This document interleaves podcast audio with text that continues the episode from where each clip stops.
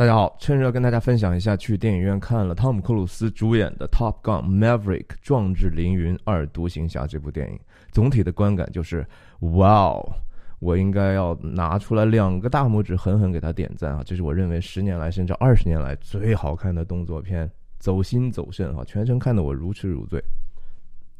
我就基本上是张大嘴巴，然后就等待的这个战斗机引擎轰鸣，甚至这种音爆嘣嘣。呃，那是一种你期待当中的如痴如醉的感觉，而且它完完全全的满足了你这种期待啊。然后整个这种故事的剧情呢，是一种非常传统的俊男靓女，然后的普通的朴素的浪漫，然后精英团队这些。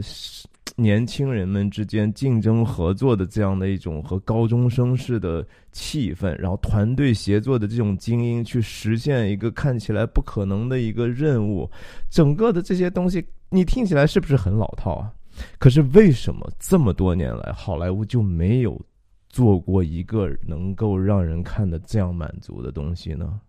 你看完之后，你就会觉得说，哇！用传统的摄影术，真实的捕捉真实世界里头的动作场面，多好呀！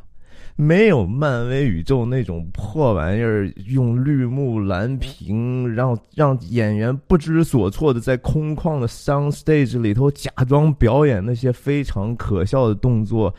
多好呀！在一个现实世界里头，你感觉剧情也没有被完完全全的政治正确所吞没，多好呀！哈，人和人之间有正常的关系，有正常的爱恨，多好呀！就是这么样的一个传传传统的一个手艺，本来也是一个很赚钱的一个买卖哈。这么多年来，就好莱坞就做不出来这样的产品，所以我要为这部电影大大的点赞哈。跟大家介绍一下自己，我是我叫徐亮，我人在美国加州旧金山湾区，和大家通过电影和泛文化的话题探究人生的意义。希望你喜欢和订阅我的频道。我的分享的方式就是一镜到底，不剪辑，是一个即兴的分享。那中间说错的、说的啰嗦的、混乱地方，请您多包涵。这部电影呢，我希望它的票房大卖哈，这是有条件的。我觉得它确实是满足了美国的现在的很多的饥渴。甚至全世界吧，所以我也建议，如果说您有条件的话，我知道不是所有的地方都在供应这样的一个电影，但是有条件的话，您一定要去电影院里头去看这部电影。就是这个电影是为大屏幕而生的，你一定要找到那个最大的屏幕和最好的一个声音效果、杜比环绕声的一个影院哈，去去仔细。被那样的一个轰鸣声所震撼，这电影上来就是一个在航母上的一个蒙太奇的一个段落啊，就是一个传统的八十年代电影那种开开篇的这种这种桥段，先一段摇滚乐，然后带着你看用快速的细节的交代去给你一种代入感哈，让你知道你在一个什么样的世界里头。哇，那一个整个的桥段，我就已经看到我非常的热血沸腾了啊！整个的这种背着手那种航母的这种指挥啦，各种各样的环扣要打开，然后准备飞机起飞的瞬间，然后降落的瞬间，整个那个。大部分都是长镜、长焦镜头拍的哈，压缩空间感极大，这也是为后面要给更大的大景区给你制造更高的一个呃体验的一个预埋的东西。但是整个那个桥段就是已经是让你觉得说哇，这不就是三十六年前那种感觉吗？这个电影确实是一个续集哈，这是人们说这是一个史上间隔最久的一个续集。当年的《壮志凌云》是。一九八六年的电影啊，你看看汤姆·克鲁斯那个时候的样子哈，然后你再看看他现在呢，虽然说有一点点岁月的痕迹，但是确实是依然是那么帅哈，依然是有魅力。汤姆·克鲁斯自己经过了那么多一些乱七八糟的事儿哈，什么科学教给他带来的这种非常巨大的一些名誉上的损失，哎，但是他。人家就是能够把这样的一个产品继续能够往回挽回到，我觉得他会制造一个疫情以来可能最高的票房。我希望它能够超越蜘蛛侠哈，我觉得如果能超越蜘蛛侠，能够说明就是说这个这个世界或者至少美国这个社会还没有完全的溃烂哈。我觉得我特别在意说这个电影的一个人们的反应，我相信。就是在我看来，它能够至少满足我心里头所期望看到的娱乐产业里头能够给这个世界带来的一个东西。那如果说大家都是这样的期待的话，我就至少觉得说，哦，这个世界我是理解的哈。但是如果说啊，大家只有我觉得好，大家都觉得，哎，我们就是要看漫威，我们就是要看那个电脑绿幕啊，那我就说，OK。行吧，我就自己过自己的生活哈。我活在一个另外一个多重宇宙当中了嘛。这个电影当然说，我觉得最出色的地方还是因为它的技术上的一些缘故哈。它的这个整整个的这个用真实的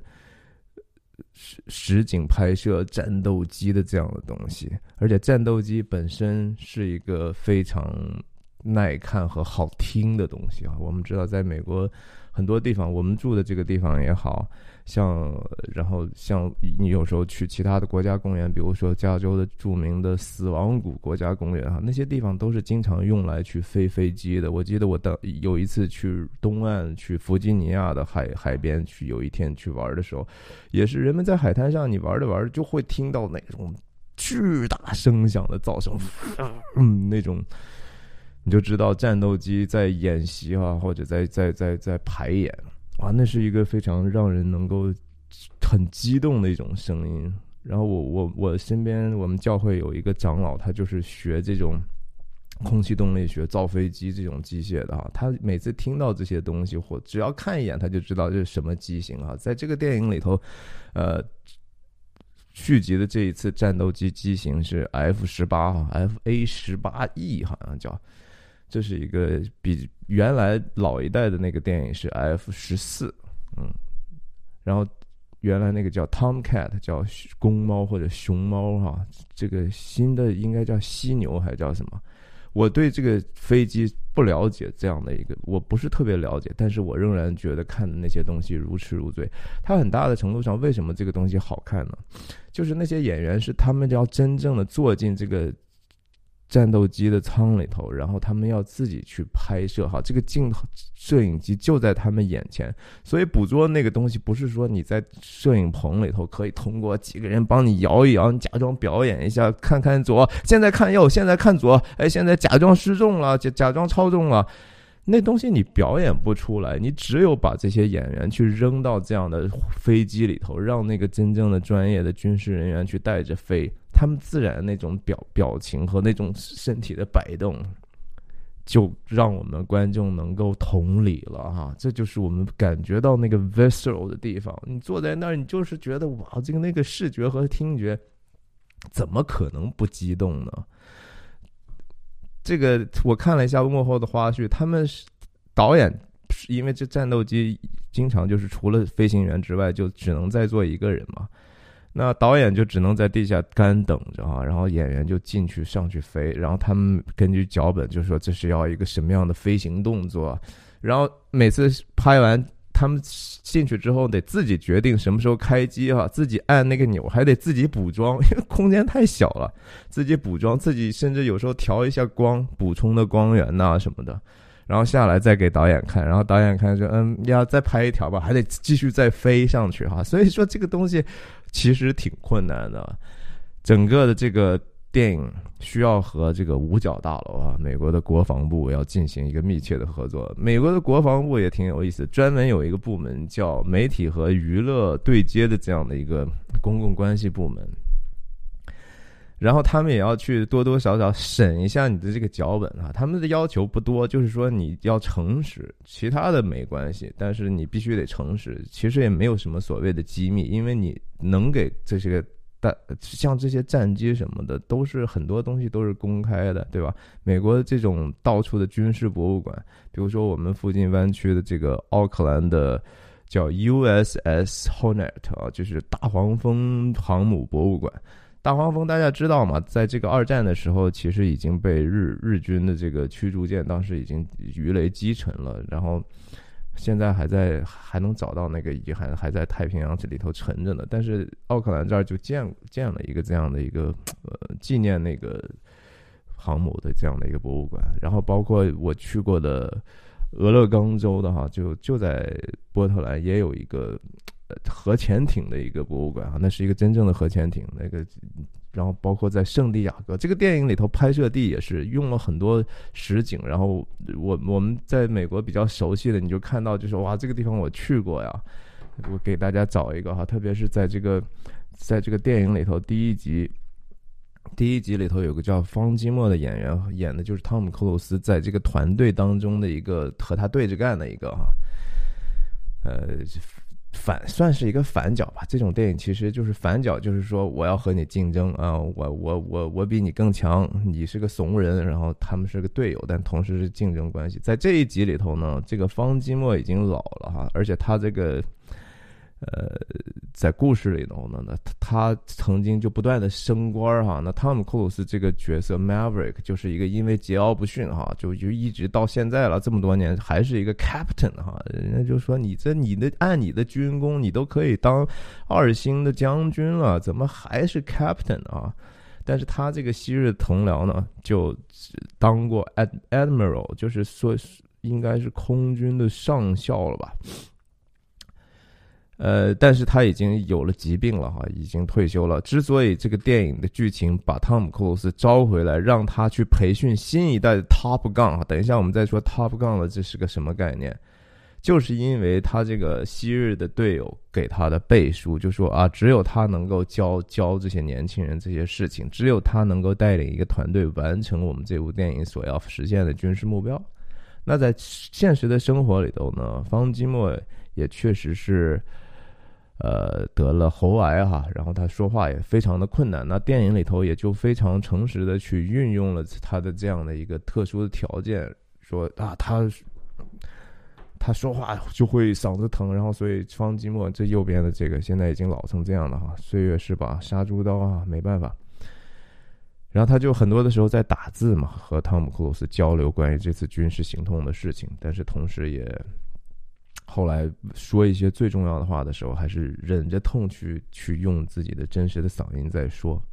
那这电影里头这个人后来就去世了啊！去世之后呢，就是有一个这样的追思礼拜，军人的公墓里头，然后所有的底下都是大大檐帽哈，都是这种海军啊。大家要记得哈，这个壮志凌云这个描述的是海军哈，是 Navy 哈。等一下，我再也可以讲一讲。但是这个镜头本身，四个战机掠过天空，然后底下的人们去，呃，给他去鸣枪，去去怀念他。这肯定是在这个圣地亚哥 Cabrillo 国家公园的那个公墓拍的哈。我我就是在，应该是年底的时候去，去年年底的时候还经过，我还自己拍，就是 exactly 这个角度，我拍过很多的照片。等以后有机会再跟大家分享吧。圣地亚哥哈，Cabrillo 啊，讲到哪里哈？讲到就说刚才 Top Gun 的问题哈，就是 Top Gun 是一个海军培训他们的空军的空军力量的一个学校吧，算是一种精英的飞行员的战斗机的驾驶员的培训学校。大家知道，就说美国嘛，就是说军队分 Army 哈、Marine、Navy 哈，然后 Air Force。那空军是完全是另外一个军种，但海军因为海军美国有很多的航母嘛，航母群就是什么航母打击群。那航母当然就要配很多的飞机，你要是两个军种去配合这个，那肯定协调起来就比较困难。所以海军有大量的军那个飞机哈，特别战斗机。呃，在这个整个的电影里头拍摄的这个战斗机的这个场面，就是因为他们这个超过音速之后，然后这个和这个空所谓穿过空气之后形成的真空，会使一些水汽就是突然的蒸发哈，这样的一个现象，呃，非常的好看，非常的有意思。然后他们整个的训练所在的那些地方啊，很多地方其实也是游人可以。走，你开的车就是有可能可以去的。像这个 Top Gun 呢有一个培训学校，就在内华达州的一个地方哈。内华达州，呃，上面是八十号洲际公路，然后走到一定地方之后呢，有一条往南走的路，是好像是九十九十五，好像是，然后就底下就是这个 Top Gun 现在的那个学训训练基地。然后也像那个电电影中去让他们战斗机俯冲去投弹的那样的一个场场合，那些地方其实的呀都是都是实实景拍摄的哈，甚至在这些很多的这种航母镜头，也确实是在这个叫罗斯福号上拍的。然后第一集的第一集的这个壮志凌云，当时是在。呃，Enterprise USS Enterprise 另一艘航母上，然后这个电影首映这一次的首映呢，汤姆·克鲁斯和他们的那个制片人就选在了圣地亚哥的另外一所已经退役的叫中途岛号航母上去办的这个首映哈，那个地方也是向游人公开的。呃，大家如果在南加州的话，有兴趣可以多去看几次哈。里面那个东西不是一天可以看完的。中途岛航母当时是在二战的时候，其实二战已经结束了之后，它才下水的，所以基本上服役了一段时间它，嗯，参加过海湾战争，然后后来就退役了。啊，所以就是说，整个这个电影呢，我相信对很多的美国人来讲，也是说。好像回到了一种他们过去的辉煌的一种感受哈，就是呃精精英的军人，然后保家卫国。虽然这个电影里头的这个假想敌是没有没有实实在在去 specify，就说这到底是哪个国家的敌人呢？没有说，我觉得也也是为了更更大面积的能够发行吧。嗯，但是我确实是觉得这个传统的这个电影术给他带来的这个。真实的感感受实在是非常非常厉害的哈！他这个摄影师本身拍过《少年派》啊，《少年派》当年也得过奥斯卡的最佳摄影，然后还拍过《本杰明·巴顿轶事》，就是布拉德·皮特演的大卫·芬奇拍的那一个有一点点逆生长，那是真正的一个逆生长的一个电影哈。嗯，然后另外我确实是觉得说，整个电影还是有很多的。传统的人的和人之间的温情的东西，在故剧情上呢，因为汤姆·克鲁斯在第一集里头最好的那个好友叫叫什么叫是不是他儿子叫 Rooster，他自己叫什么东西我忘记，就是左边这个是是这个电老版电影里头他是他的 Wingman 哈，就是他是他的僚机的飞行员。那在一次完，在电影的故剧情里头，他最后牺牲了嘛？那汤姆·克鲁斯知道他他这个最好的朋友和他那个爱妻留下一个儿子，也就是这个电影里头的这个小伙子。这个小伙子现在也被遴选到初选到一个大的候选人团队里头，要完成这个任务。但是汤姆·克鲁斯就是很担心，不希望他。他的母亲再一次被伤害到啊，然后不能再这个这个家再失去一个人嘛，然后他就曾经对他的这个档案做过一些手脚，就是不尽可能让他不要去参加很多的军事训练的啊什么的，所以他俩之间是有过节的。可是他还是被选上来了，所以他们之间的张力，然后最后汤姆克鲁斯一直就觉得说啊，他还没有 ready 哈，他还没有准备好，所以。呃，挺有意思的一个，最后两个人互相你救我命，我救你命，哈，一起完成军事行动。虽然说剧情上甚至有一点点荒诞了，哈，有一点点荒诞，但是就是说这种荒诞是这种类型片所允许的，我们是可以去原谅那种非常可你觉得不可思议哈，怎么可能会把搞来迫降之后呢？然后进入敌后，然后再把敌人的一个老飞机。在一个被炸了的跑道上能够开起来哈，然后又 空战哈，dog fight 那个空战的这这种段落实在是非常非常的 好看，包括整个他们，我觉得这个电影还有一个特别成功的地方是在于，他用很多篇幅把整个军事行动的概要说的非常的具体和和明白。大家看过很多的，就是说。呃，同类型的电影在讲述这种计划，甚至说呃，Star Trek 这种科幻的时候，呃，有很多的屏幕，对吧？在讲说啊，怎么怎么样，怎么怎么样，但是就是说的不够具体，可视化程度不够。你你还是对他们要完成那个任务，具体怎么完成呢？你也不关心，你也发现说他们也讲不清楚，你就不关心了。但这个电影里头那个本身的这个军事行动的内容。就是完完全全讲得很清楚，所以当他们做任何其他的训练和准备，他们失败的时候，他们成功的时候，你都会由衷的呃为他们能够感觉到他们的这种沮丧或者兴奋哈。我觉得这是非常非常重要的。为什么？就是说很多的电影现在偷懒到就说，哎，那个东西其实观众也看不懂，我们不需要跟他们讲，他们知道什么叫马赫呀，他们什么知道什么叫做音障、音爆音的这些东西。是观众不一定都完全了解那些物理的东西，但是其实当我们是总是很希望看到专业人士去做一些事情的，不是吗？我们就是看热闹，我们也希望是看着专业人人士做吧，而不是说你在这演呢，对不对？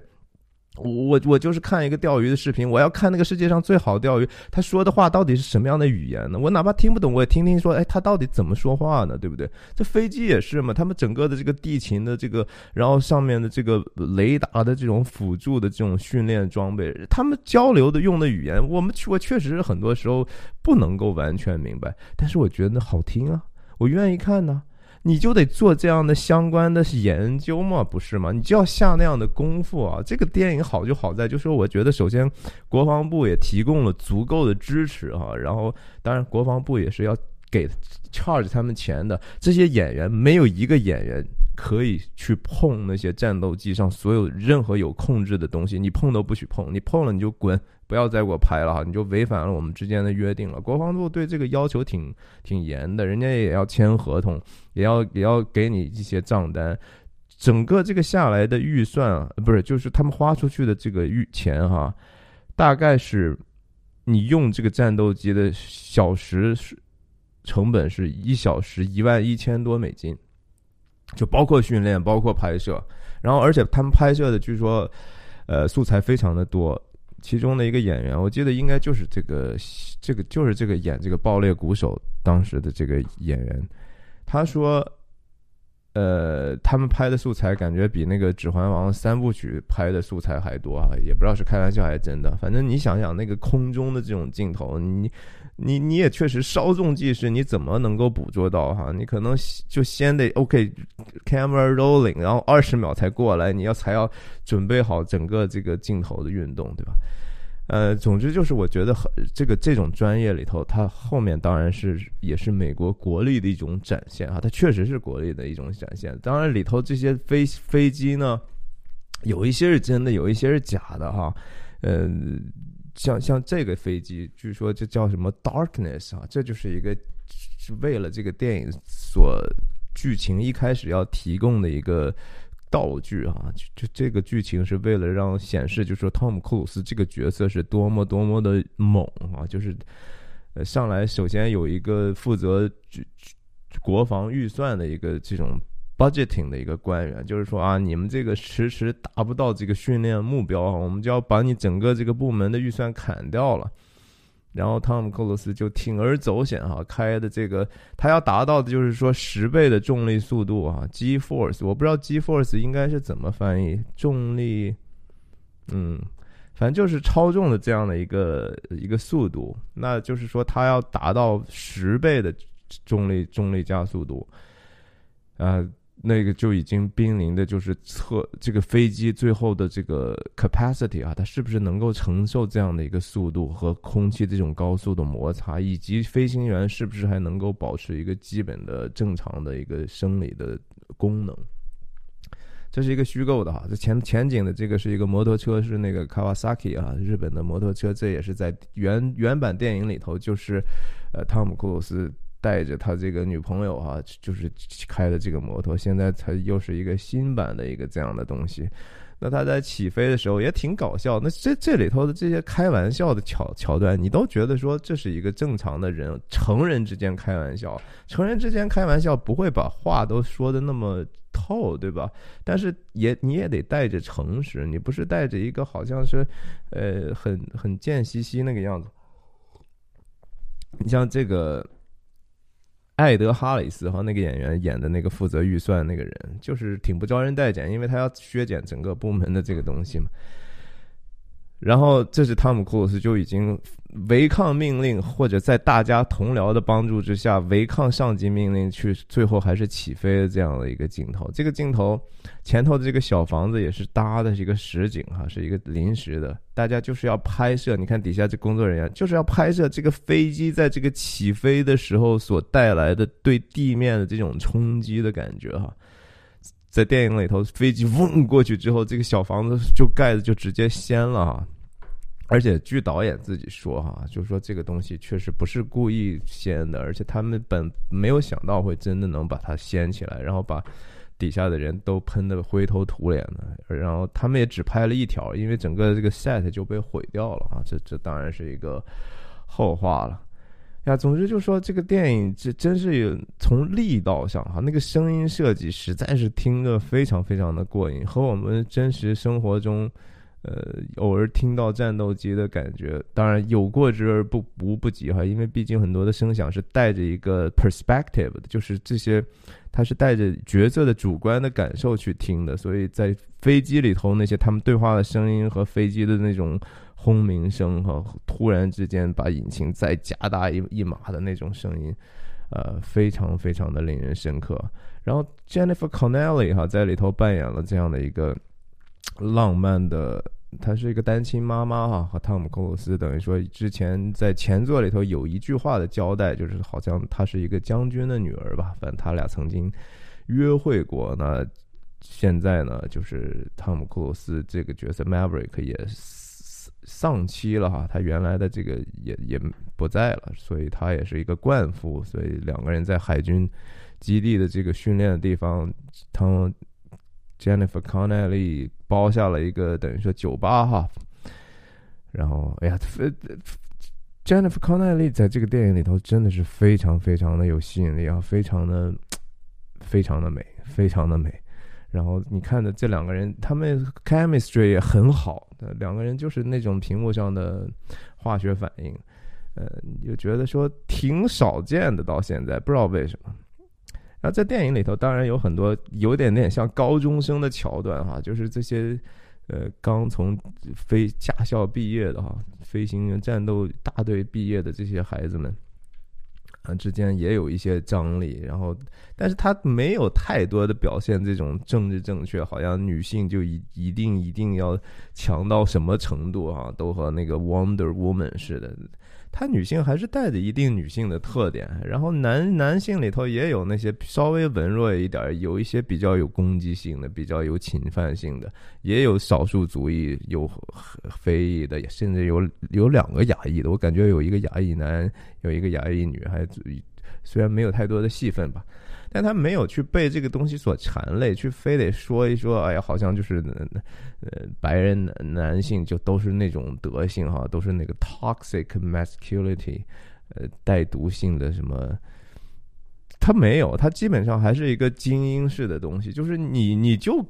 就得完成目标，谁管你是什么样的身份哈？你把活干了就行了。Meritocracy 哈，你应是一个遴选的一个东西。你说说什么其他都没有用，那个身份没有什么用。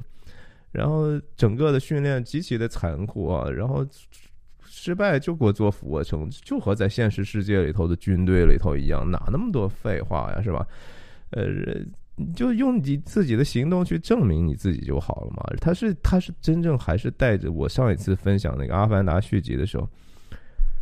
他带着这样的一种尚武精神哈。这种尚武精神其实确实是美国国民性当中的一个不可拿不掉的一个东西。就说最近即使是枪击案的这个事情，当然这是另外一个话题，但是呃。就是让自己强大，不被人欺负，然后想办法克制自己，然后就是说，所谓“君子怀利器而慎用之”的这样的一个想法，其实是蛮本来是 universal 的一个价值啊，就是你必须得自强，然后同时你不能够欺负别人。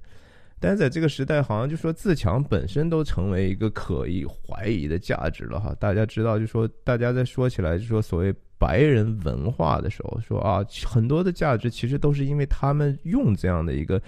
对自己有利的东西，然后去控制你。比如说，甚至守时、勤勤恳的工作，呃，扎扎实实的努力，这个是有时候被一些极端的激进分子哈都说，这这本身是白人文化的一部分，他们就是通过这样的方法来。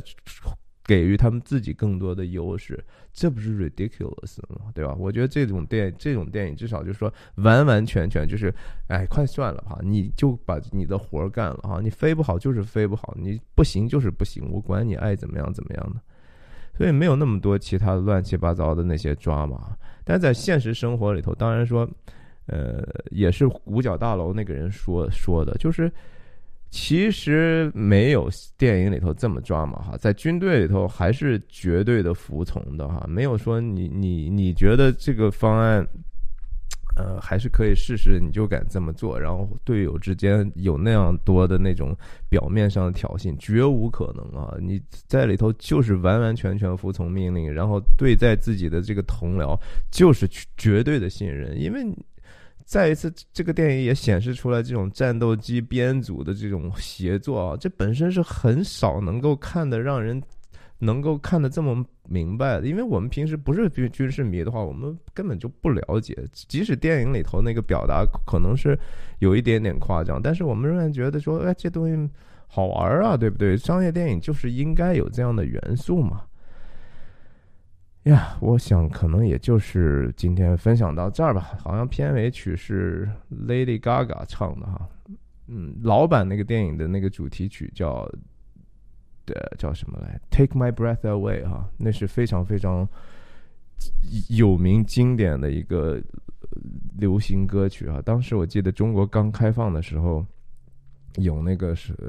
有一些专辑，把一些最著名的当时八十年代的歌放进去，就有这样的一个，所以我相信我们这个年龄的很多都一听就是很熟悉那个歌，Take My Breath Away，嗯哼哼，那就是壮志凌云啊！哎呀，就分享到这儿吧，反正鼓励大家去电影院好好的看一下这个电影。再见啊！对了，我。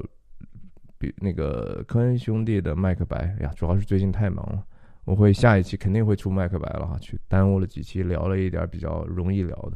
好，谢谢大家，再见。